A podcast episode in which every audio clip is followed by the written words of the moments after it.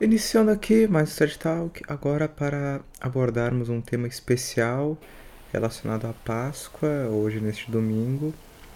E esse tema seria essencial para a santificação e a vida cristã como um todo, que é o sofrimento próprio e benéfico, mesmo contradizendo a opinião de muitos para a vida e a santificação diária. Então, para abordar esse tema tão importante, temos aqui o André Messias e o Rômulo, que já podem se apresentar, por gentileza.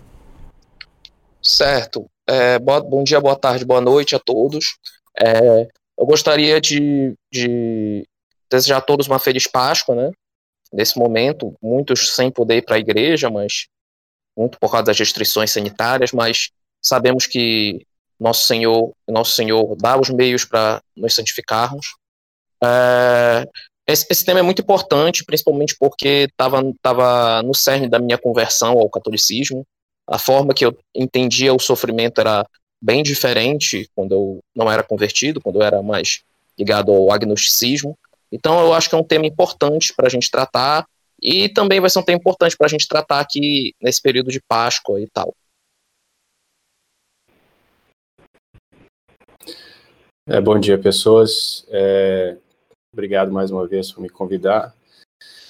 Eu acho esse tema importantíssimo, né, por várias razões. Eu acho que, primeiro, nosso Senhor Jesus Cristo sofreu tanto, né, e a gente reclama com tanta frequência das pequenos sofrimentos que vêm até nós. Muitas poucas pessoas entendem o valor do sofrimento, né? Porque da natureza caída nossa querer se afastar do sofrimento e não compreendê-lo. Não é, não é, uma, não é à toa que a, o sofrimento é usado, sofrimento no mundo, de maneira geral, é usado como argumento por muitos ateus para negar a existência de um Deus bondoso, né? E então acho que esse assunto ele ajuda tanto os ateus compreenderem melhor como nós católicos entendemos o sofrimento, mas também para nós católicos ah, porque todos nós precisamos nos lembrar da Páscoa, dos, da, da morte de Cristo, de sua ressurreição, todos os dias, e os grandes santos meditavam sobre uh, o sofrimento de Cristo frequentemente. Então, uma, igual da última vez, se a gente puder rezar uma, uma Ave Maria antes, seria muito bom. Dessa vez não Beleza. fala junto comigo, André, eu falo a primeira parte, você responde a segunda, pelo amor de Deus. Ok. então tá. Ave Maria, cheia de graça, o Senhor é convosco, bendita sois vós entre as mulheres, e bendito é o fruto do vosso ventre, Jesus. Santa Maria, Mãe de Deus, rogai por nós, pecadores, agora e na hora de nossa morte. Amém. Ó Maria concebida sem pecado, rogai por nós que recorremos a vós. Então, beleza. O que, que, que, você queria falar sobre sofrimento aí, esses dois? Bom, é, posso começar, Samag? Bem, eu, eu tenho uma ideia aqui, por exemplo. Ah, você tem? Pode falar eu acho que seria bom introduzirmos, não é? Para explicar justamente a necessidade do sofrimento. Porque hoje nós vivemos numa sociedade que basicamente ela despreza o sofrimento, despreza mais do que o pecado, mais do que qualquer coisa. Basicamente a vida moderna se pauta no quê? Se não em fugir da dor e buscar o prazer, não é? Então, quando a sua vida se resume a isso, é óbvio que o sofrimento é uma das primeiras coisas a ser retirada da sua vida, seja da forma que for. E isso acaba excluindo, por exemplo, muitas coisas que são benéficas, porque tomar uma vacina, um remédio doloroso, mas que vai eliminar uma doença, por exemplo, no, um bom pai, mesmo vendo que o filho está chorando, ele ainda assim deve aplicar a vacina, não? A mesma coisa se sucede na sociedade em que vivemos, onde a legislação, por exemplo, é totalmente infantilizadora com a população, onde não se pode tomar uma medida dura, mas que traria o bem tanto econômico quanto, por exemplo, em última instância, espiritual para a população. Porque veja, nós temos que nos atentar com a fragilidade das pessoas, com os ânimos que mudam constantemente. que se alteram a cada instante. E se nós começarmos a nos preocupar com isso, nunca vamos para frente, não é? Porque se dependermos de terceiros para tomar qualquer decisão, nada acontece.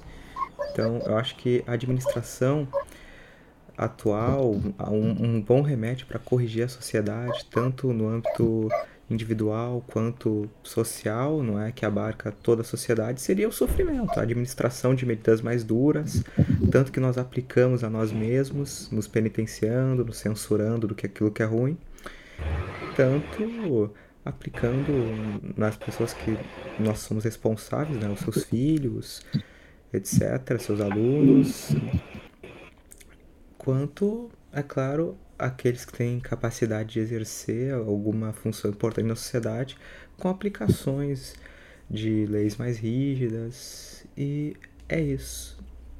Porque se é duro, não necessariamente é ruim, bem pelo contrário. Muitas vezes é efetivo e frutuoso, muito mais do que medidas infantilizadoras e que só acabam sendo ineficazes e ainda por cima, por sua própria ineficácia, são fatores que causam depressão, eu acho. Mas sem me estender muito, essa é a minha concepção da utilidade do sofrimento do âmbito individual e social, é claro. Tendo, no caso, o que eu proponho é que nós deixemos essa visão meramente material que rege a sociedade para ir um pouco além, no caso.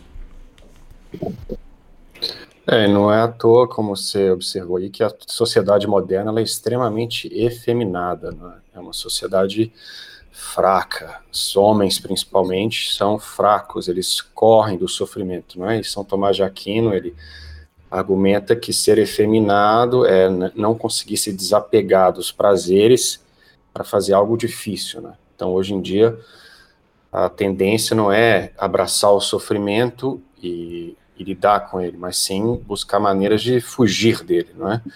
Não é à toa que antidepressivos e remedinhos são, são ministrados com tanta frequência pelos médicos, né? E isso é uma, é uma ilusão, né? Isso, essa ideia de que você pode fugir do, do sofrimento, escapar dele, é uma completa utopia, né? Tanto que o Aldous Huxley, naquele, ele representa isso naquele admirável mundo novo, né? Que ninguém sequer sabe o que é sofrimento, ficam tomando lá os seus, seus remedinhos lá, uh, suas drogas, para ficar sempre num êxtase de prazer contínuo, né? E a, a, a gente podia discutir, então, por exemplo, como certas religiões interpretam o sofrimento e como que o cristianismo, a verdadeira religião, ela tem um compreendimento do sofrimento que é completamente distinto de qualquer religião, eu diria que já existiu no planeta, né? Ah, até escandaliza as pessoas que não são cristãs, né? Quando escutam a vida dos santos, as penitências e, e o próprio Cristo, né? Então, André, parece que você você queria falar dessas, não só de religião, mas talvez alguns pensadores, que, como que eles interpretam a, o sofrimento.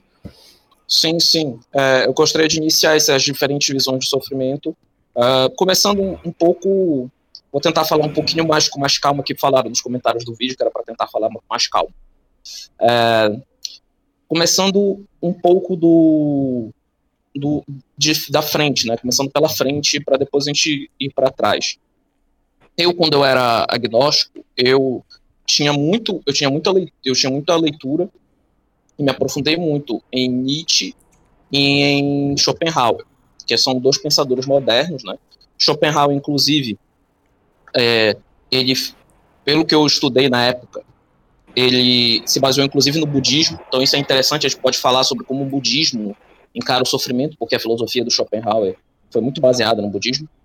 E o Nietzsche, ele já pegou uma mentalidade nihilista que já foi, que é, que é totalmente é, paganizada, vamos assim dizer. É, um, é um, como que um retorno ao paganismo é, pré-socrático, ao paganismo mitológico. É, o que é que acontece? O, principalmente o Nietzsche, que foi quem mais me influenciou, ele tinha uma visão extremamente negativa sobre, principalmente, o cristianismo. Então ele dizia que existia a, a, a moral dos senhores e a moral dos escravos. A moral dos senhores seria a moral dos, do, dos, dos, que mandam, basicamente. Seria aqueles que têm o poder. E aqueles que têm o poder têm o direito, têm o, o, a sua potência de, exer, de exercer. É, a moral dos escravos seria, como o próprio nome diz, a moral daqueles que servem. E essa moral dos escravos, ele encaixava isso no cristianismo. Ele dizia que o cristianismo fez um triunfo da moral dos escravos sobre a moral dos senhores. Então, o que acontece? O cristianismo te coloca como tu sendo humilde, tu sendo rebaixando, tu se humilhando e tal, que isso seria uma coisa de escravidão. E isso colocaria o cristianismo como sendo a moral dos escravos triunfando sobre a moral dos senhores. Isso, basicamente era isso que ele, ele conjecturava. É uma leitura extremamente protestante, porque o Nietzsche ele, ele, ele era de influência protestante, e é muito importante a gente destacar que o Nietzsche ele não soube lidar com o sofrimento na vida dele.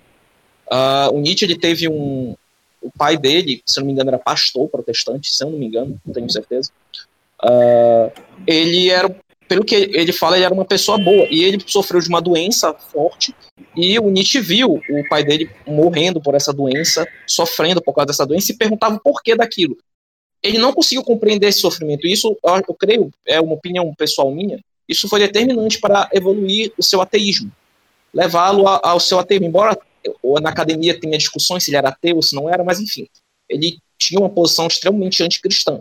E esse posicionamento dele anticristão uh, o que a gente percebe em livros, por exemplo, o Anticristo dele, é uma coisa determinante que influencia muito o mundo moderno. Muitas pessoas nunca leram Nietzsche, mas têm uma visão parecida com Nietzsche, muito porque são influenciados pelas universidades, pela própria televisão que transmite esse tipo de visão. Uh, então, o que, é que acontece? Essa visão dele é uma visão falha. A gente pode falar de muitos erros dessa visão dele, mas, por exemplo, não faz sentido você dizer que o cristianismo seria essa moral de escravos, no sentido, no sentido de é, oprimir, de oprimir os mais fortes, etc, etc, etc. Porque a, a virilidade, é, e aí ele usa o termo que o cristianismo é uma religião mais afeminada, ele, tenta, ele usa esse termo, né, que é mais feminilizante, mas essa a virilidade que está por trás do cristianismo é algo magnífico. Nossa, o que pode ser mais viril do que é, Deus morrer numa cruz por nós. Jesus sofrer todo, todo aquele sofrimento que ele teve, dele aguentar a cruz por nós. Então, por exemplo, os santos que sofrendo por causa de Cristo, várias e várias e várias é, torturas, várias e várias humilhações, os santos sofrendo várias e várias coisas, todas as vezes por causa de Cristo e morrendo com um sorriso no rosto. Muitos mártires fazendo isso que acontece isso. A gente pode ver, a gente pode citar vários exemplos de mar. Por exemplo, posso citar também uh, o caso de Santa Teresinha, que quando estava perto de morrer, ela viu o sangue no seu corpo e, começou, e, e se alegrou. Ela percebeu que ela ia encontrar Jesus, que ela ia encontrar o, o Deus criador de tudo.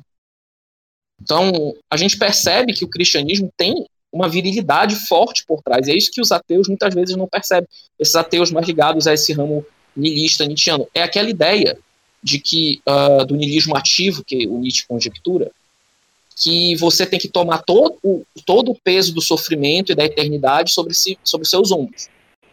Mas ele não tem como o ser humano aguentar isso. Todo o peso, o peso da existência, da eternidade. Isso não é possível. E a gente percebe isso pelo próprio Nietzsche.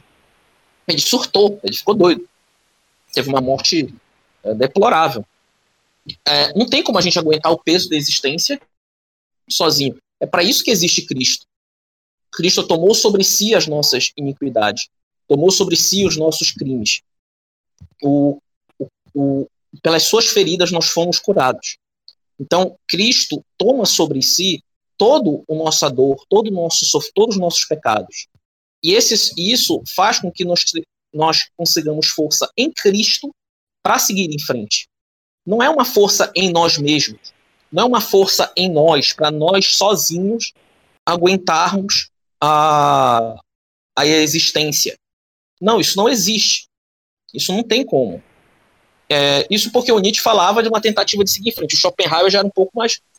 Ele já tinha um niilismo passivo, ou seja, era quase como a existência a existência uh, não tem sentido, é, vamos existir passivamente, tal, etc.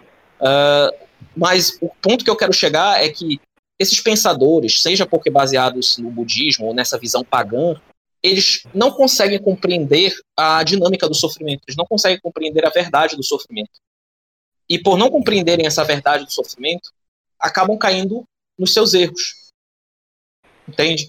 Então eles acabam caindo em vários erros justamente por causa disso. Foi para mim é o caso do Nietzsche, eu penso que toda a teoria dele se explica por causa do, do pensador que não consegue compreender o sofrimento.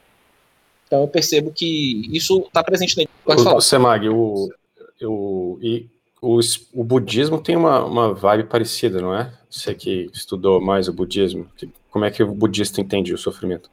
Ah, sim. Então, mas é exatamente pela mesma mentalidade moderna. Basicamente, todos os males do mundo vêm da privação, vêm da falta, vêm do sofrimento.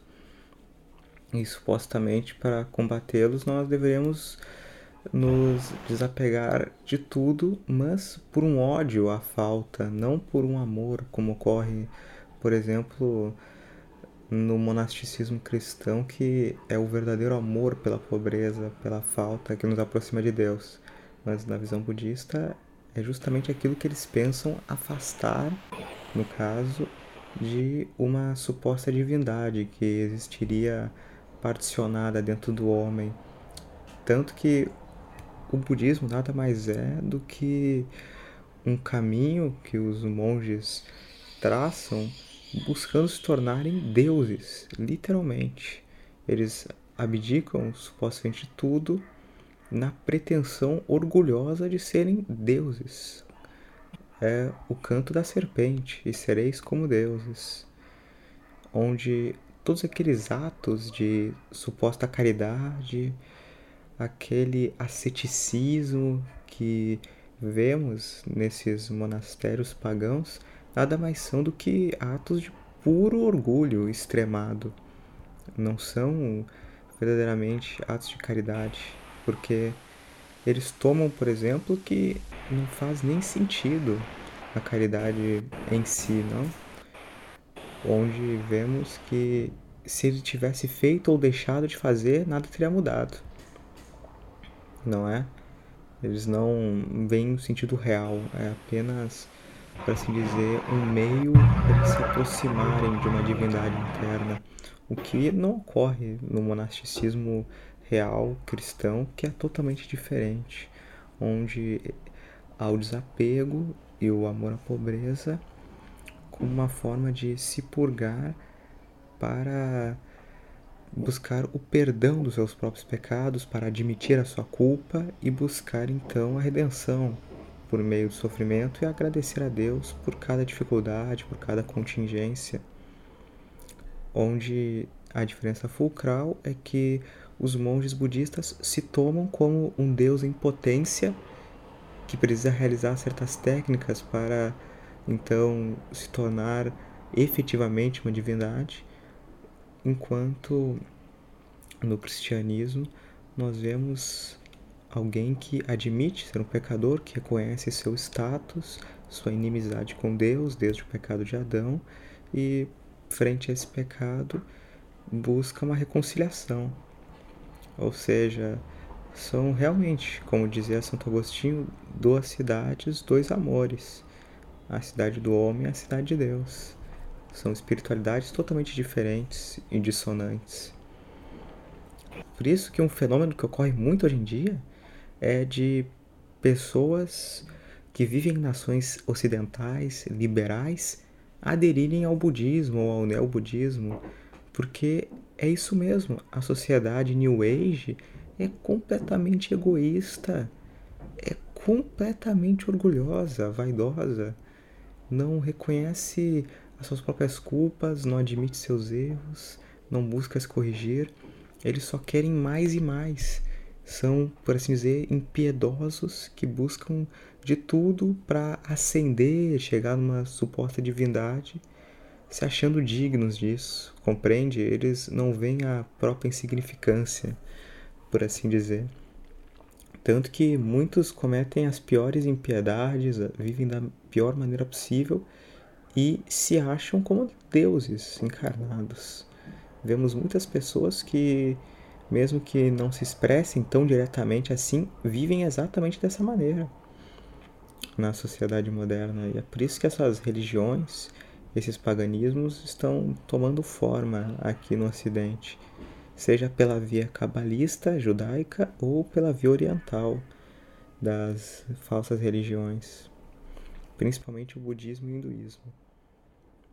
E o budismo já tem uma vertente científica agora, né? Científica eu digo entre aspas, né? Eu lembro quando eu estava me convertendo ainda, na verdade, antes de me converter, quando eu estava no, no, na depressão pesada, é, me foi apresentado o mindfulness, né? Que aparentemente seria uma abordagem científica à meditação, mas nada mais é do que um budismo secularizado, né?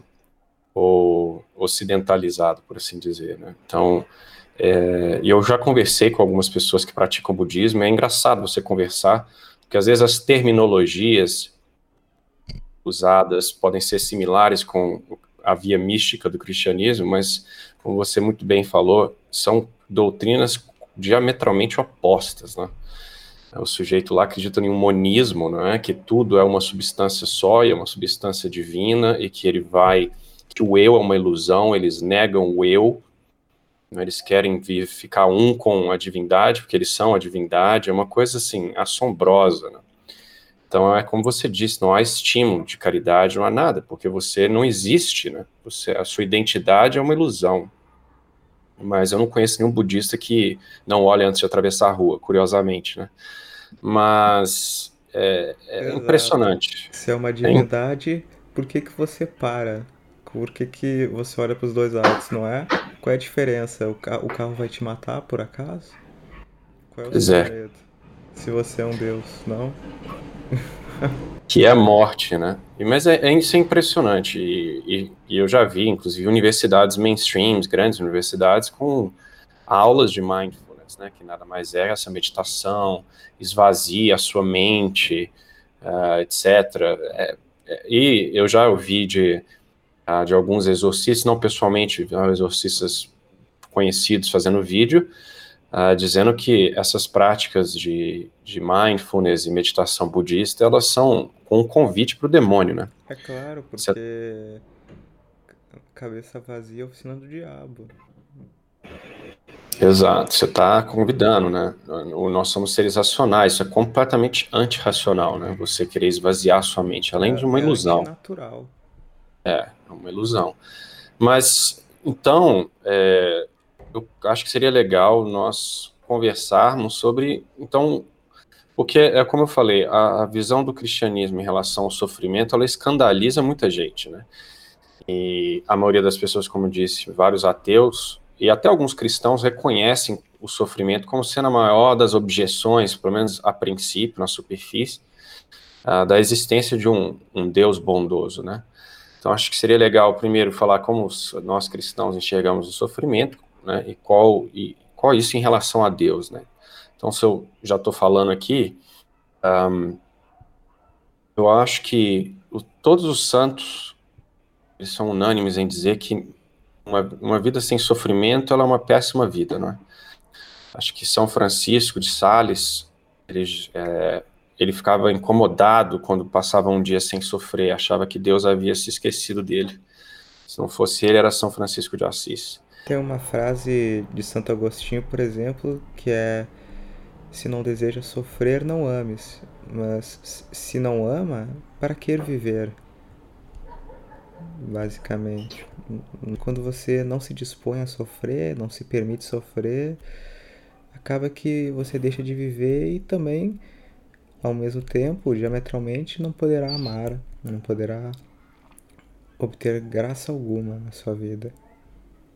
Não, e o, a questão do sofrimento é o seguinte, né? É porque, primeiro, como você acabou de falar, para, amar, você tem que sofrer. As pessoas hoje em dia perderam a noção do que é amar. Não, é? elas não sabem o que é amar. Acho que amar é ficar fazendo o que o outro quer, etc. Amar, que fique claro para os ouvintes, é sofrer. Sofrimento é sacrifício. Uma mãe que ama o filho incondicionalmente está disposta a morrer por aquele filho. Ela passa noites sem dormir pelo filho.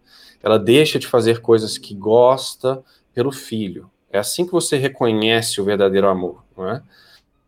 Então, assim, uh, o Deus verdadeiro, Jesus Cristo, morreu por amor. Ele sofreu por amor.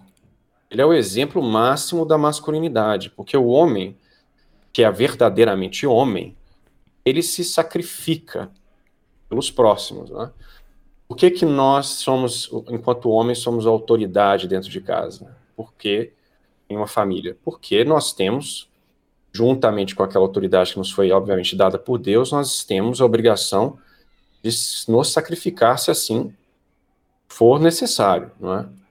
Trabalho, trazendo dinheiro para casa, cuidando dos filhos, Sim. mas também morrer, morrer pela família. Então, famílias que bota, tá, tem barulho lá embaixo, o bandido tá, tá, tá entrando na sua casa e o sujeito deixa a esposa lá embaixo para tentar resolver o problema, ele é um homem efeminado, é ele que tem que se colocar em risco, não é? Tanto que nada mais justo, não é? De que cada pai de família seja um sacerdote em sua própria casa onde assim como os sacerdotes, não é, regulares são o que seria o sacerdote se não, como já diz a própria etimologia da palavra, aquele que realiza o sacrifício. E o que é o sacrifício se não uma entrega constante, seja do sacerdote pelas almas dos fiéis, seja do marido que exerce um sacerdócio em sua própria casa, se sacrificando pelo bem da sua família, de seus filhos e dependentes. E quem não está disposto a se sacrificar não deve tomar então nenhum papel dentro da sociedade, porque serão inútil pelo resto da vida, eu penso. É, e tu percebe também que essa, essa questão de masculinidade vai totalmente oposto ao que, o, como, eu, como eu falei lá no início, que o Nietzsche falava, como o Romulo falou, o cristianismo é que tem a verdadeira masculinidade. E não é a masculinidade, não é a superação do sofrimento pagã, porque hoje em dia tem muita confusão. A galera acha que a verdadeira masculinidade, a verdadeira uh, forma de você enfrentar o sofrimento é sendo um cara durão, um cara vil, aquele cara que não sente não sente nada. Eles acham que isso é que isso seria ou então um cara que tem um estereótipo patriarcal, por exemplo, como era na Grécia antiga, né, por exemplo, acham que é isso, mas não. A verdadeira superação do sofrimento, a verdadeira masculinidade, se encontra no crescimento das virtudes, se encontra uh, na, na, própria, na, na própria santidade, é nisso que se encontra isso. Então, é isso que nós devemos buscar. Mas sim, pode dar sequência, Romo. E, como você bem disse, André, uh, a bem dizer, que exemplo é o Nietzsche de masculinidade? Ele que não foi capaz de realizar nada durante a vida em nenhum âmbito, seja pessoal, individual, familiar, até com relação a trabalho, foi sempre um fracassado e que teve como maior mérito ter contraído sífilis em um bordel, como alguns dizem, ainda por cima, consciente de que iria contrair a doença caso se relacionasse. Ou seja, ele estava ciente de que se se relacionasse com aquela prostituta em questão, ele queria contrair sífilis. E mesmo diante disso, ele, um homem tão racional, com uma vontade tão predisposta, ele se deixa emaranhar em afetos desordenados e vai contra a própria razão e pega a doença. Poxa, que exemplo de homem de vontade. É, e, inclusive tem, tem um certo psicólogo aí que é muito se baseia muito no se baseava muito no Nietzsche, né? A gente até conversou sobre ele em outros momentos que é o, o, o Jordan Peterson, né? Que para mim é o que está acontecendo com ele atualmente, para mim é um exemplo de que a, a mentalidade nietzschiana é, é falha, é, é, uma, é, um, é, uma, é uma mentalidade que não faz sentido, porque o Jordan Peterson ele era Nietzscheano, e isso, isso não é segredo, ele deixava claro isso nos livros dele, e ele pagava de, de Durão. o ensinador Durão, eu sou ensinador da juventude, eu sou salvador da pátria. Aí aconteceu um monte de coisa na vida dele, pessoal, coisas pesadas. A mulher dele, se não me engano, contraiu câncer, se não me engano. Teve um monte, teve um monte de coisas ruins na vida dele. E agora ele está começando a se converter, tá, parece que está começando a, a, a, a ir para o lado do cristianismo, mas percebe, percebe, ele, por que ele não buscou o refúgio dele depois desse sofrimento dentro da moral nietzschiana que ele tanto seguia? É porque ela é falha, é porque ela não funciona. Essa moral, ela não é, é ou melhor, essa amoral, é melhor a gente falar certamente, essa visão nietzschiana, ela não é a ideal, entendeu? A chave da, do, da superação do sofrimento, dá para você encarar a realidade, é Cristo. É a Santa Igreja. E eu rezo para que ele se recupere, ele venha para o lado católico, né? Mas para mim ele é um exemplo de que essa moral nietzschiana que muitos, muitos querem abraçar como sendo a salvadora da civilização é falha totalmente. Aí nós vemos que o Jordan Peterson é um pacote dois em um, porque ele tanto comprova a derrocada e a falha da moral nietzschiana, quanto a vitória da moral cristã, porque ele deu a prova de que só o sofrimento é capaz de modificar alguém, basicamente. Porque ele que foi tão fervoroso discípulo de Nietzsche, acabou que com um pouco de sofrimento, não, já está se deixando levar e finalmente largando de mão o orgulho e se tornando um cristão de verdade, não? Então, é, esse vídeo realmente surge como prova disso que só o sofrimento cura praticamente na sociedade atual. Quantas pessoas nós não vemos serem modificadas após sofrerem, mudando da água para o vinho? Exato. E, e, e, Deus é muito sábio, né? Ele nos manda os sofrimentos que são que vão afetar, nos afetar exatamente naquelas áreas que precisa de mudança, né? Então, e... tem dois aspectos do sofrimento. Né? O primeiro é a questão que acho muito importante frisar para as pessoas que escutam. Para amar é preciso sacrifício. Deus é o amor perfeito e, portanto, se sacrificou da forma mais perfeita possível.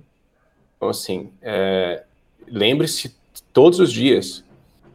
Bastava a circuncisão de Cristo ali na apresentação do templo para que todos os pecados fossem redimidos, porque Deus tem dignidade infinita. Por isso que nós, enquanto humanos, não podíamos pagar a dívida, porque é uma pena ela tem que ser proporcional à dignidade do ofendido. Se eu for dar um tapa na cara de, do meu filho, é totalmente distinto eu dar um tapa na cara do meu pai, ainda que sejam dois seres humanos pai, nesse, nesse contexto, ele tem uma dignidade maior, e eu estou pecando mais por dar um tapa nele. Deus tem uma dignidade infinita, portanto, o nosso pecado teve valor infinito, e não seria jamais pago por nós enquanto seres finitos. Então, Deus teve que vir ao mundo, morrer enquanto homem, ou melhor, sofrer de alguma forma, pagar a dívida de alguma forma por nós. Eu digo isso porque os ateus não compreendem. Ah, eu, eu mesmo, enquanto ateu, eu ridicularizava isso o tempo inteiro. Ah, então esse Deus teve que virar homem, morrer por ele mesmo e se oferecer para ele mesmo? Sim, teve, mas não é uma coisa aleatória, é uma coisa ancorada na, na, na razão pura. Então lembre-se sempre que, por, ser, uh, por ter digna, dignidade infinita, Cristo, que era Deus, qualquer mínimo dano em sua seu corpo perfeito teria sido suficiente para pagar essa dívida. Porém, Deus, por amor, escolheu sofrer a sua vida inteira, começando no ventre da tua mãe, né, que já nasceu em condições muito pobres, em uma manjedoura, não tinha local para ele ficar, sofreu na vida, na pobreza, trabalhou como um carpinteiro por 30 anos, foi obediente aos pais, quando foi crucificado antes disso, foi cuspido na cara, apanhou, foi chamado de louco, foi perseguido pelos seus, a vida inteira. Então, isso é muito interessante no, no cristianismo, no catolicismo, que é a única religião em que nós temos um Deus que faz esse tipo de coisa, correto?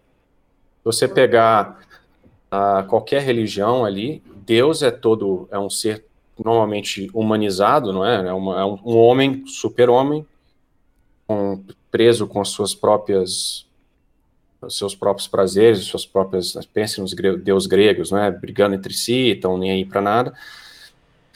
Ou são essas coisas completamente abstratas, mas nenhum deles captura o verdadeiro amor que o Deus verdadeiro nos mostra, não é?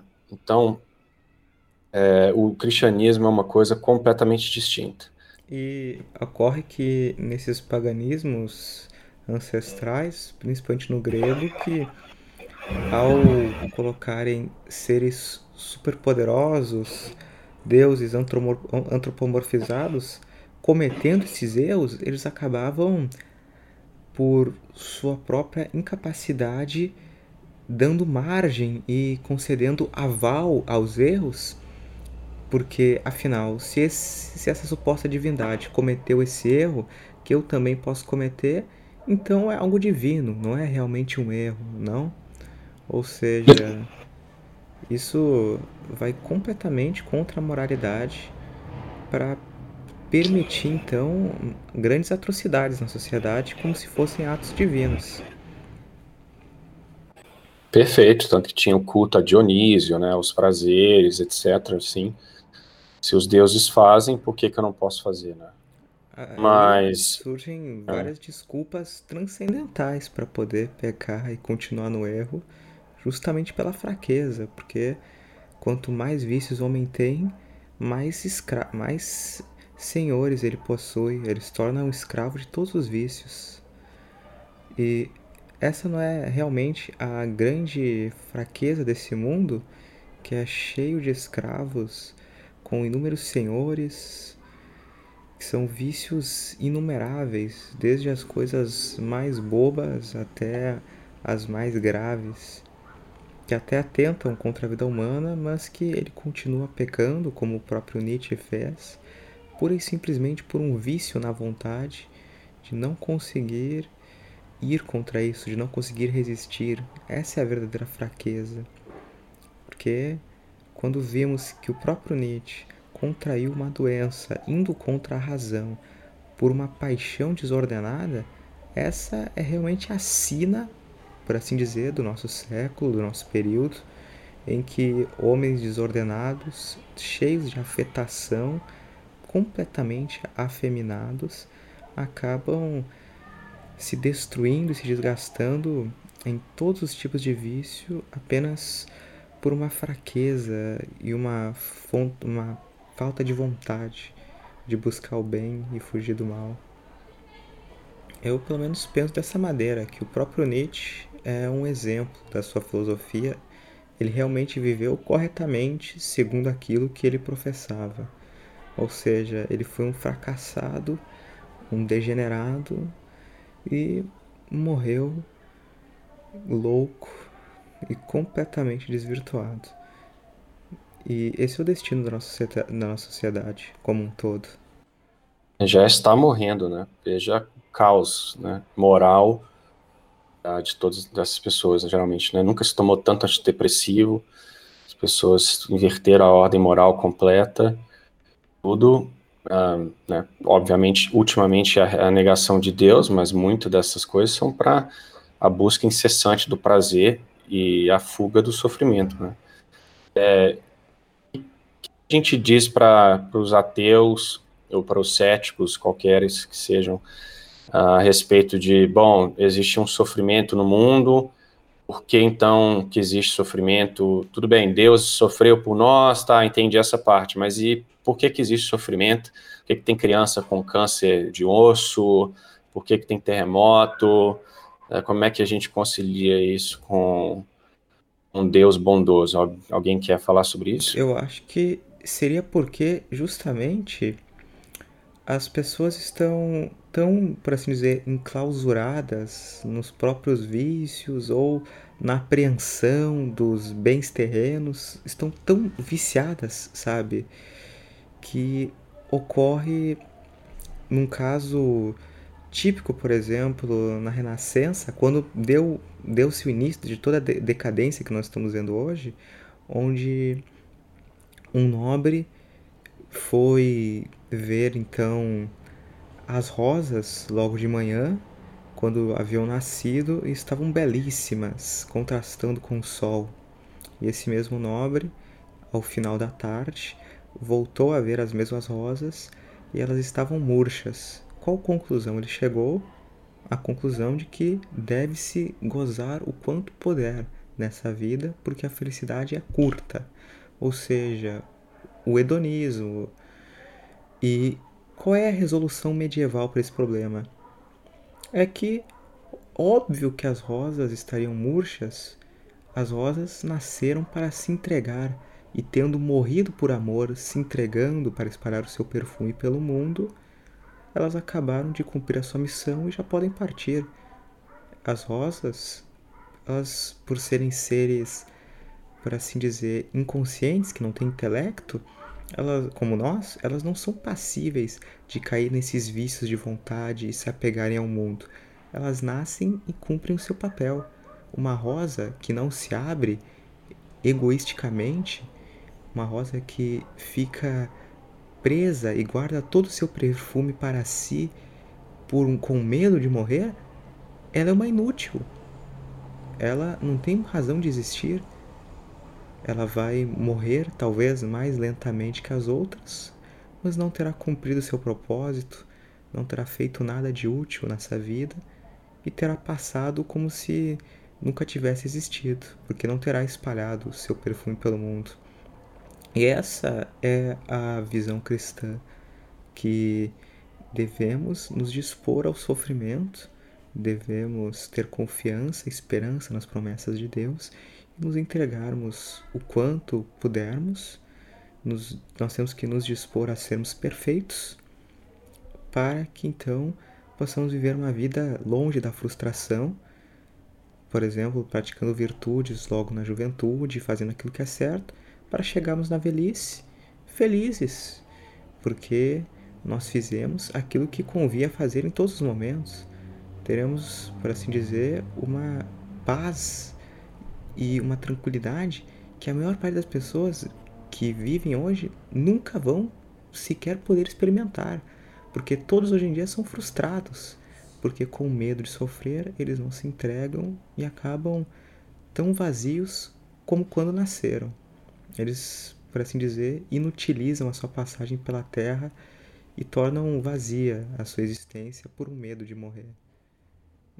É, complementando a fala do, do Semag, né?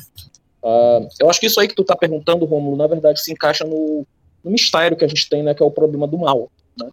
Uh, o sofrimento, por que, uh, por que o mal acontece assim para algumas pessoas, não acontece para outras? Por que uh, tal pessoa sofre, é uma pessoa tão boa e sofre porque outra pessoa não sofre. A gente não vai conseguir responder todas as perguntas, essa é a verdade. Porque no, o, eu tenho um, eu tenho um, um artigo, não é sobre esse tema, mas tem uma citação muito boa do padre Garrigou Lagrange lá, que é a existência de um inferno eterno contradiz a, a bondade divina. O Samag pode colocar depois, né? Sim, fixado sim, no vídeo. Claro, e para os ateus que têm dúvidas sobre o inferno, que ainda não puderam, por assim dizer, compreender esse mistério, nós também temos um podcast exclusivamente sobre esse tema. Exatamente. É, e nesse tema o padre Garrigou Lagrange ele fala que nós só vamos conseguir compreender a relação entre a misericórdia e a justiça totalmente quando nós tivermos acesso à visão beatífica no céu. Nós só vamos conseguir compreender naquele momento. Mas nós sabemos de uma verdade, sabemos que Deus nos ama e que Ele está do nosso lado. Quando Jesus disse, o meu, de, meu, meu Deus, meu Deus, por que me abandonaste? Ele representa toda a humanidade naquele momento. Ele tomou sobre si as nossas iniquidades. Eu como, ou como diria São Paulo, ele morreu por mim e para mim. É porque, por que São Paulo fala desse jeito? Ele fala para mim, por mim. Por que ele não fala morreu por nós? Porque Cristo morreu por cada um de nós individualmente, ao ponto que, se por acaso, por acaso, não existisse mais ninguém no planeta Terra, só eu, Cristo morreria na cruz do mesmo jeito. Ele morreu individualmente por cada um de nós, não foi por toda a humanidade, não, ele morreu individualmente por cada um. Então, nós temos confiança nesse amor de, de Cristo, confiança em Deus e, e encaramos o problema do mal como um mistério. Agora, é claro, é, tem muitas coisas que acontecem que a gente consegue ver a, a, o dedo da providência nisso. Eu vou contar um caso que aconteceu comigo, que para mim foi um caso que me deixou. Até hoje eu até me emociono com isso. Eu, eu tinha uma tia que ela era. Ela, enfim, ela, ela era católica. Uh, aí ela pegou um câncer, né? E ela foi, um, foi uma coisa muito pesada. Ela tinha era casada, tinha dois filhos, tal, etc. Enfim, ela foi se tratar em, em São Paulo. O que é que aconteceu? É, pô, ela foi se tratar em São Paulo e a situação começou a ficar crítica lá. Isso foi bem antes dessa coisa da pandemia, que, que tava, era muito mais complicado os padres entrarem no hospital e tal, etc. Uh, ah, mas já estava, já estava daquele jeito. Aí o que aconteceu? A gente, eu e minha mãe, a gente fez uma novena a São José por ela. Nós rezamos, rezamos, pedindo por ela, pedindo por ela.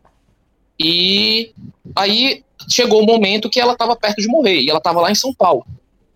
Aí eu fui, fiquei desesperado, mandei mensagem para um padre tradicional que eu, que eu conheço, uh, e ele me deu um contato de um padre lá de, lá de São Paulo.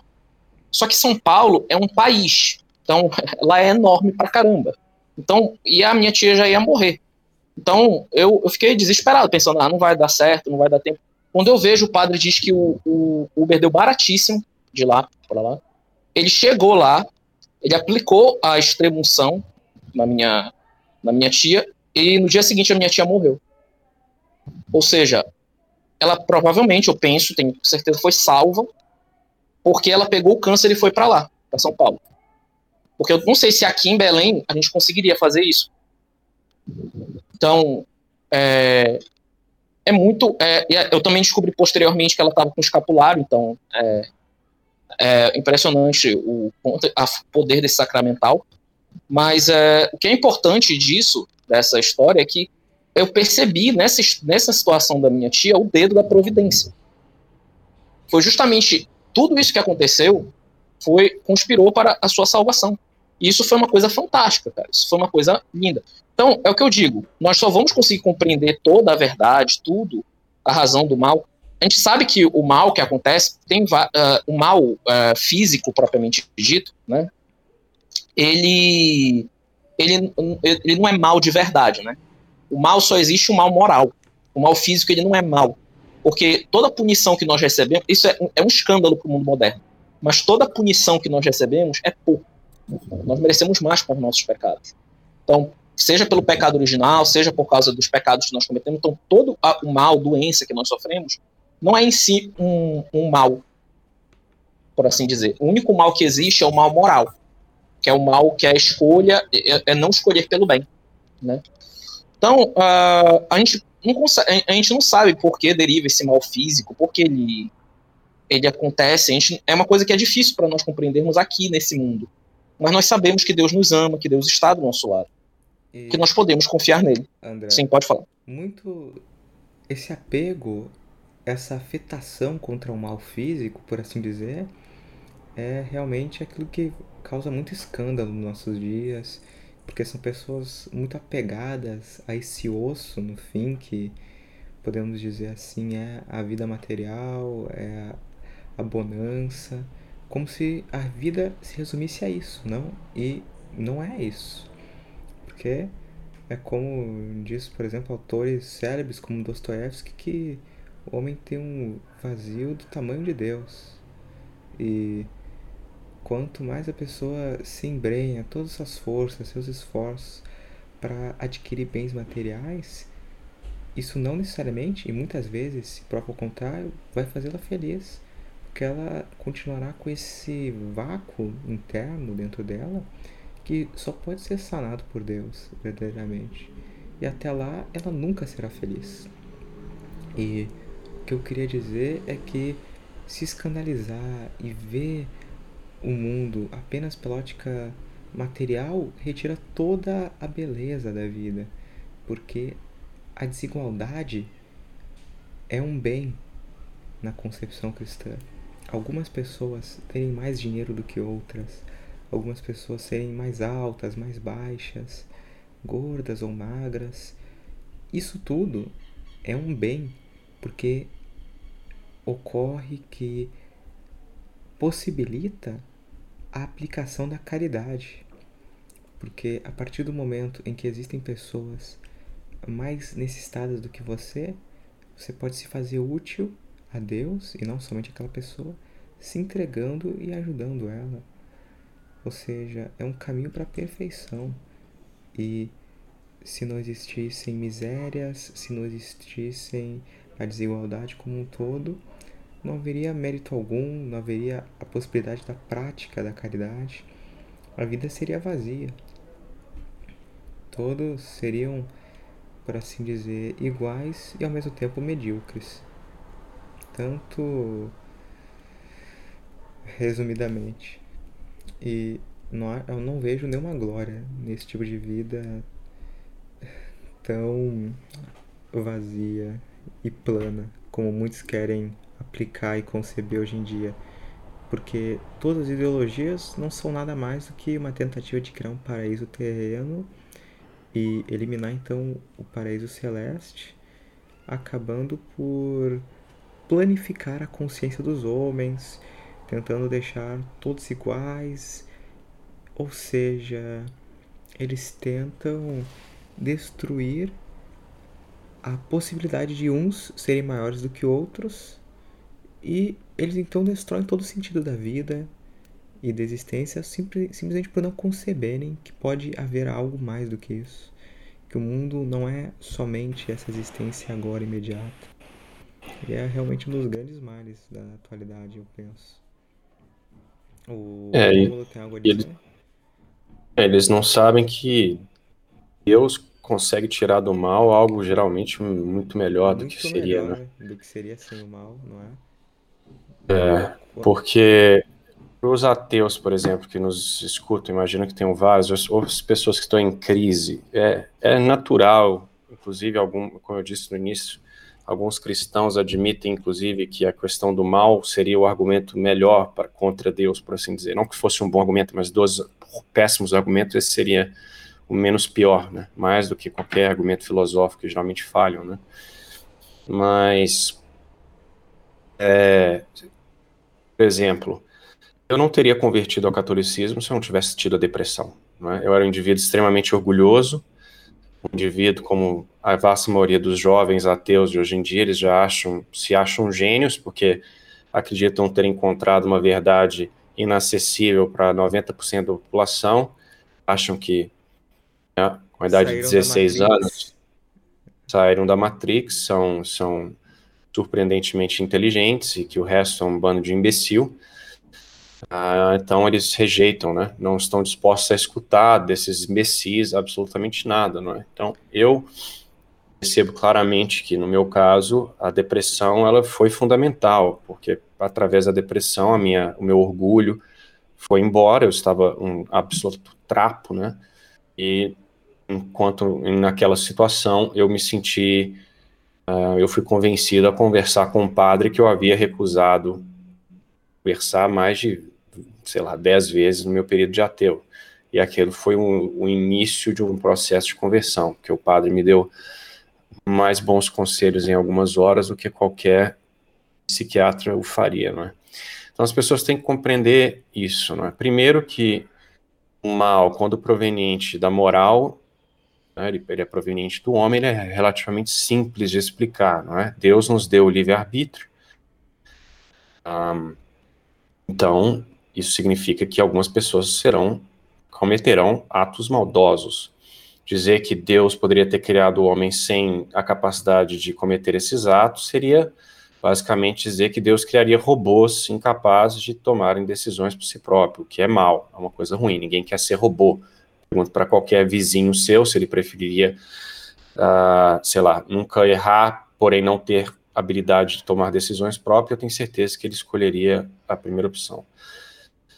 Mas os maus que geralmente as pessoas ficam incomodadas, são esses maus mais naturais, doenças, etc., uh, ah, ainda que seja um mistério, por assim dizer, você consegue, se você for atento, observar o benefício que esses maus causam. Né? Primeiro, esses sofrimentos, sejam eles carnais, às vezes espirituais, ataques demoníacos, ou sofrimentos, perda de propriedade, enfim, todos esses problemas, como eu disse, eles geralmente vêm para nos solidificar em alguma virtude que, nós, que nos falta, não é? A paciência, por exemplo, então, se você é uma pessoa impaciente, vão lhe, vão lhe ser, Deus vai lhe mandar vários desafios que exigirão a paciência para que você cresça. Isso é, isso você, basta você observar a sua vida. E se você se conformar com essas, com a vontade de Deus, essa é a verdadeira felicidade. O indivíduo que está, o indivíduo que se conforma com a vontade de Deus, é um indivíduo constantemente feliz, não importa a situação que ele se encontra. Ele pode ter acabado de ser, ter sido roubado, o negócio faliu, ele está em estado lastimável do ponto de vista material, mas se ele aceitar que aquilo veio por uma causa, porque Deus assim desejou, ele está tranquilo. E muitas pessoas acham que isso é uma fuga, né? Ah, então, qualquer coisa que você aceita. Então, é basicamente dizer que qualquer coisa que vier, porque Deus quis, e né, qual é a lógica disso? Bom, a lógica é, é essa mesmo. Eu não estou interessado se você acha isso bizarro ou não. Não, mas, ô Romulo, vamos lá. Você vai rejeitar um mal que te aconteceu. Qual vai ser a utilidade de rejeitar algo que já aconteceu, resumidamente?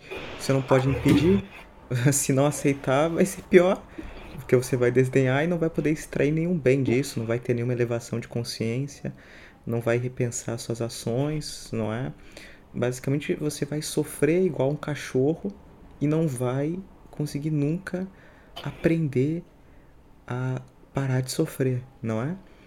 Nunca vai crescer, né? Nunca vai crescer. É... Qualquer pessoa, qualquer pessoa que já sofreu alguma coisa, eh, essas privações, conseguiu uh, não se cair por elas e aceitar e, e mover e ir para frente, cara, você dá uma paz de espírito muito grande.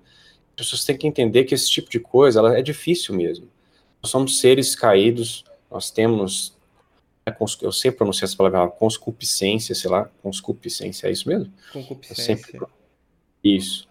Então, assim, a gente tende aí para nossa paixão, as paixões nos arrastam para um lado. Mas, cara, então, esse, essas coisas elas não vêm da hora, da, de uma noite para outra, né? Ela tem que ser trabalhada. As virtudes, elas são difíceis de se cultivar.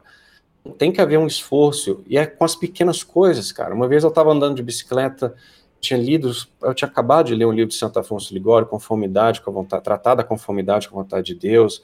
Eu compreendi a, a, o que deveria ser feito, mas a gente esquece. Mas nesse dia especificamente eu estava indo para a missa, Inglaterra, aquele tempo horroroso, sete horas da manhã, chovendo, e a minha bicicleta no meio do caminho, ela, a corrente arrebentou, não arrebentou, mas ela saiu do lugar, travou, eu já estava atrasado para a missa.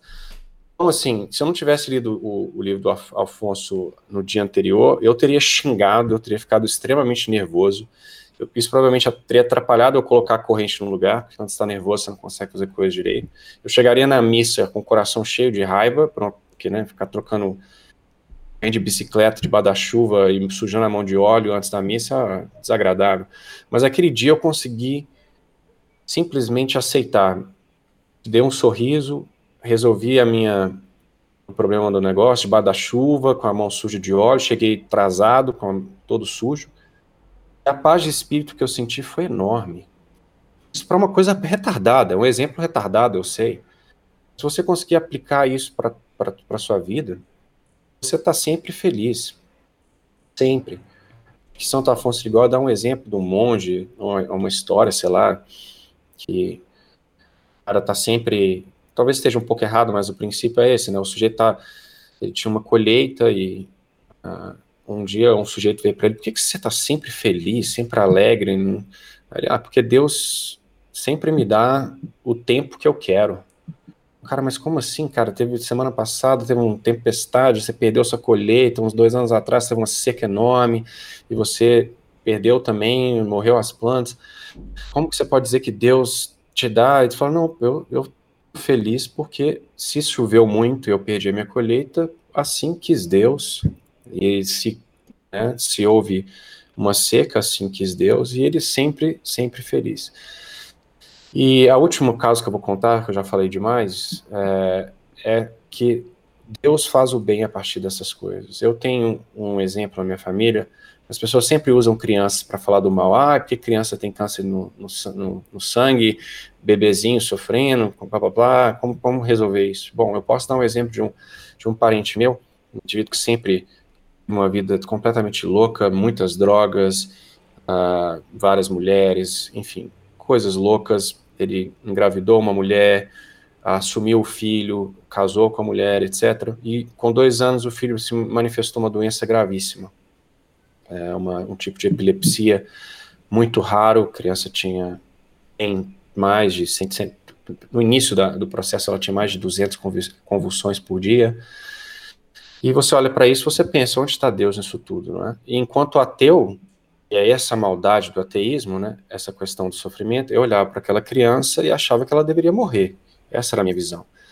Eu olhava para aquela criança com as suas convulsões e pensava, nossa, queria que tivesse uma seleção natural aqui, que essa criança falecesse logo, para livrar a família desse mal e dela mesma parar de sofrer.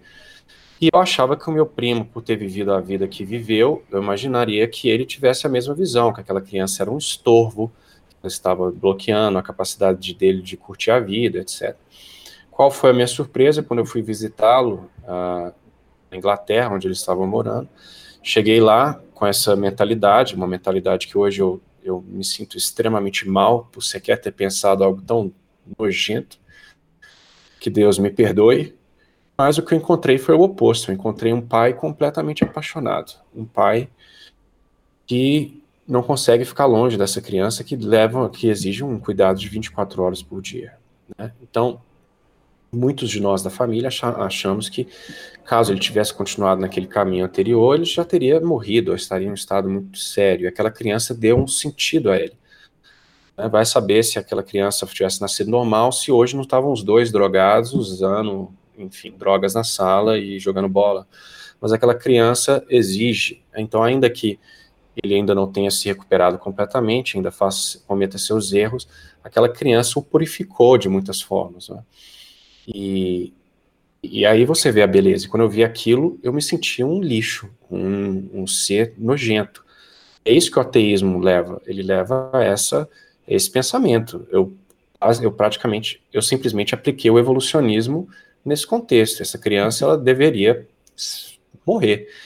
E a, o último ponto é, e a criança? Mas e a criança sofrendo? Bom, as pessoas esquecem que nós não nascemos para esse mundo. Nós nascemos para o mundo eterna ao lado de Deus no céu.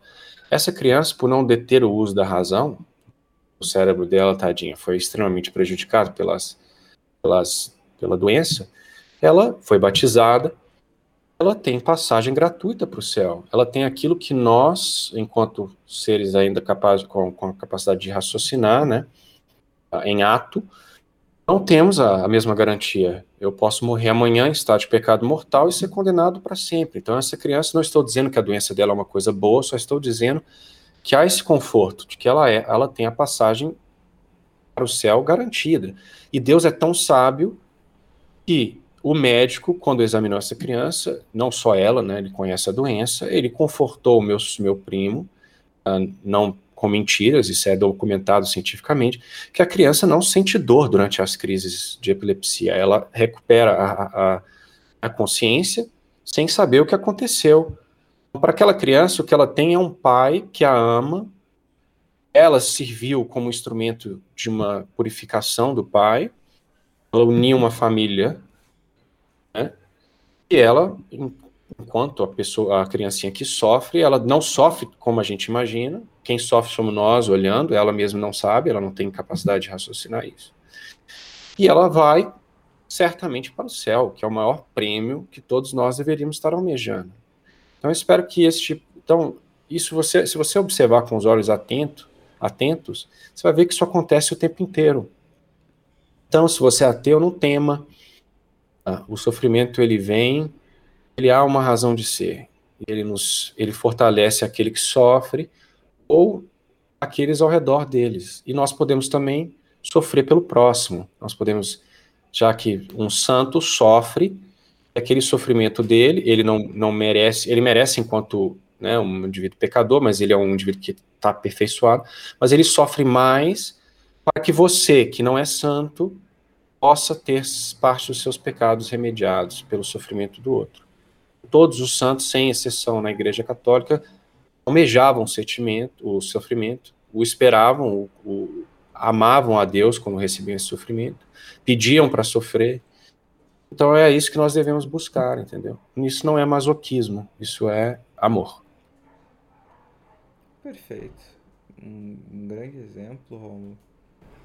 E eu teria algo a dizer também para finalizar, eu acho, os meus apontamentos com relação ao sofrimento, que seria o exemplo que você mesmo deu no início do podcast sobre a virtude de Cristo amando verdadeiramente, se entregando com a sua paixão para a nossa salvação, não é? Que, como você bem pontuou, Deus, se quisesse, poderia ter logo no seu nascimento, talvez na sua purificação no templo, na sua circuncisão no templo, por exemplo, desde aquele instante onde ele teve o primeiro contato com o sofrimento, por ser Deus, ele já poderia ter cessado, não é? De sofrer. Pronto. Ele já teria sofrido o suficiente pelo perdão dos nossos pecados. Mas Jesus, por amor, não optou por isso e ele se entregou por completo, com um amor indizível, para que os homens ficassem cada vez mais horrorizados do pecado, porque ele, sendo Deus, entregou a sofrimentos tão terríveis por culpa dos nossos pecados, e também para que pudessem se consolar no amor de Deus, se conformar tendo como a via da felicidade o entendimento que o sofrimento é necessário, tendo até mesmo Deus sofrido por nós nessa vida. Então, o que nós esperamos? Um tratamento melhor do que o rei? Impossível, eu penso.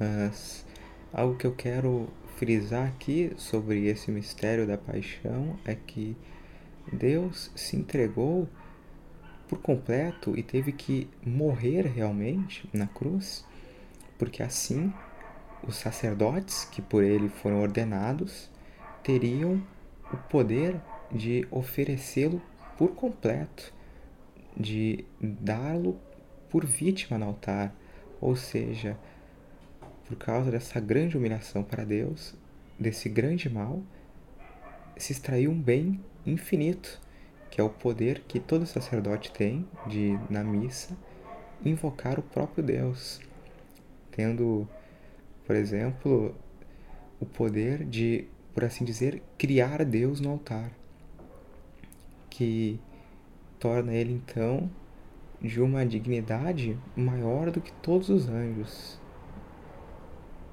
como nos diz Santo Afonso Maria de Ligório. E com esse poder ele pode perdoar os pecados.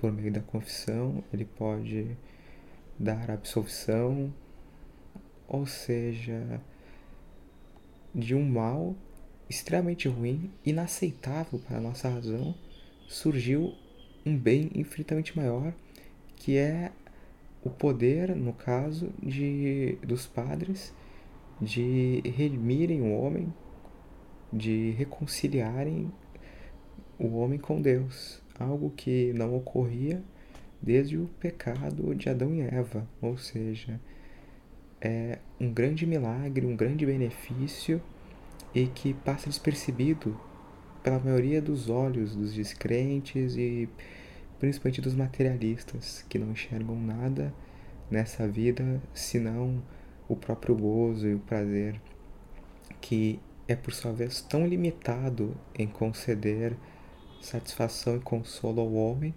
porque aquele que vive por algo que pode acabar, assim como um doce pode acabar a qualquer momento, vive sempre inquieto, porque não se pode ser feliz verdadeiramente, como nos diz Santo Agostinho, senão na eternidade. Porque enquanto homens foram pretensamente felizes nessa vida, se é que eles possam ser por meio dos bens materiais, pela sua própria insuficiência material, acabarão por padecer da ansiedade, da inquietude, com medo de perderem aquilo que têm, como no caso dos milionários e bilionários que não conseguem dormir à noite com medo de perderem a sua fortuna. Eles não são então verdadeiramente felizes, porque eles não conseguem conviver com a falta e o sofrimento, que só pela aceitação e conformidade nos possibilita o acesso à felicidade realmente nessa vida. Que tem, por exemplo, o caso de Santo Inácio de Loyola, o fundador dos jesuítas, que quando perguntaram por verem ele sempre quieto, pacífico, tranquilo, perguntaram o que poderia, por assim dizer, que grande mal poderia acontecer com ele que finalmente ele ficaria inquieto, devastado, frustrado. E ele citou que o maior mal que poderia lhe ocorrer seria a dissolução da ordem dos pregadores. E que, mesmo caso isso ocorresse, ele rezaria, celebraria uma missa e ficaria tudo bem. Ou seja, essa é a verdadeira paz, é a verdadeira felicidade que estão que está aí, não é? Disposta a nós e a todos aqueles que quiserem abraçar o sofrimento como uma via para a santificação. Eu penso que seja essa a minha participação nesse podcast. Se algum de vocês tiverem algo mais a mencionar, eu só acho dizer. Não, acho que acho que já, já acho que a gente já marcou já bastante esse tema é importante nesse período de Páscoa a gente refletir sobre o sofrimento, sobre a importância de ressignificar o sofrimento. Também é importante para quem não tem começar uma boa devoção Nossa Senhora das Dores, que é uma devoção muito boa para saber como lidar com o sofrimento. Eu pessoalmente gosto muito dessa devoção. E lembrar também é, para as pessoas que sofrem principalmente de problemas psicológicos, né, de ansiedade, depressão. Eu pessoalmente sofro de ansiedade, o Romulo sofreu de depressão, Uh, e que, é, que a solução, claro, ninguém está dizendo que não deve se procurar é, medicação, tratamento e tal, etc. Às vezes são necessários, mas em grande parte das vezes é a tua própria visão de, de mundo que faz você ficar nesse estado, ter essas crises. E, a, e tendo uma visão de mundo que abarca Deus, que abarca a, a, a, o céu, considerando que o céu é uma realidade, uma realidade física, não sei se física é uma boa palavra, mas uma realidade é, real, né, sendo pleonástico, é, sabendo que tem um céu depois, que isso é uma realidade, isso é uma verdade, não é uma mera historinha, uma mera fábula, não existe um céu depois da morte. Isso torna a nossa vida bem mais, é, vamos dizer assim, valiosa. E a nossa alma se torna mais valiosa, porque nós percebemos que Deus, para salvar a nossa alma, se deu na cruz por nós. Então, é isso que eu queria concluir aqui a participação. É, eu também tenho. Uh, só queria dizer que uh, Cristo nos, nos desculpa, Cristo pediu para que nós pegássemos a nossa cruz e o seguisse, né? Então é muita ilusão achar que não sofreremos. Um, ah, e que as pessoas fiquem tranquilas, uh, leiam muito sobre os santos. Os santos, com certeza, a vasta maioria deles sofreu muito mais do que você. Uh, e pense e medite sobre a paixão de Cristo sempre. Nós temos um único Deus, obviamente, o único Deus verdadeiro, mas o único Deus que você pode dizer com certeza: olha, ele, ele entende que sofrimento, ele passou por um sofrimento que nenhum homem jamais passará. Não pode ser dito das falsas religiões. Nenhuma delas compreendeu o sofrimento, que é a parte mais importante, não é?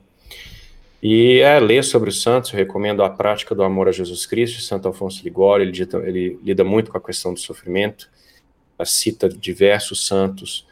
E lembre-se também que né, Jesus disse diretamente a Santa Teresa d'Ávila que, é, que ele manda sofrimento, as pessoas que ele mais ama, ele manda o dobro de sofrimentos, não é? como eu disse, ver a vida dos santos, mas que ele jamais manda o sofrimento que você não consegue dar conta. Então, se você está dando conta, não está dando conta, está quebrando, sofre, pecando por causa desse sofrimento, você está ofendendo a Deus, porque Ele te dá as forças para vencer isso daí. Então basta. É difícil, eu entendo, eu ainda caio muito, eu ainda tenho muita dificuldade disso, ainda estou aprendendo e vai demorar muitos anos para quem, se Deus quiser, obviamente, para que eu me, me corrija. Mas eu percebo claramente que nos dias que eu oro mais, os dias que eu que eu me dedico a Deus com mais afinco, esses sofrimentos eles são mais toleráveis. Mas nos dias que eu estou vivendo de forma egoísta, sem rezar e pensando em mim mesmo, eu geralmente caio. Então as fórmulas estão aí, basta ler os livros corretos, para de perder tempo com tolices, com videogame, com televisão, com babaquice, vá ler sobre os santos, mais do que filosofia, mais do que tudo, vá ler sobre essas coisas que a vida espiritual é mais importante do que ficar debatendo metafísica. Então é basicamente isso. Eu desejo a todos uma boa Páscoa, uh, pelo menos hoje sem sofrimento, espero. Ou também não, se tiver sofrimento, agradeçam. É isso, eu espero que tenha sido uma conversa agradável para vocês. Então, boa Páscoa. É, eu. Vocês estão me ouvindo? Perfeitamente. Porque deu um problema aí, que eu caí, eu acho. Mas sim, uh, eu queria também desejar uma boa Páscoa a todos. Eu acho que a gente conseguiu abarcar bem a questão do sofrimento aqui nesse vídeo. Uh, se você se você está passando por algum problema psicológico, passando por algum problema, por exemplo, ansiedade, depressão, eu sofro de ansiedade, o mundo já sofreu de depressão, certo?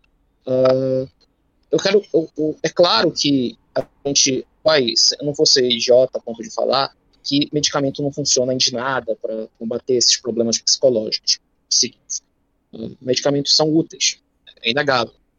Mas grande parte desses problemas psicológicos no mundo moderno é uma, uma visão, é resultado de uma visão de invocado, uma visão de mundo que exclui Deus e tem e tem uma realidade ao menos praticamente vive-se num mundo onde, a, onde não existe o céu.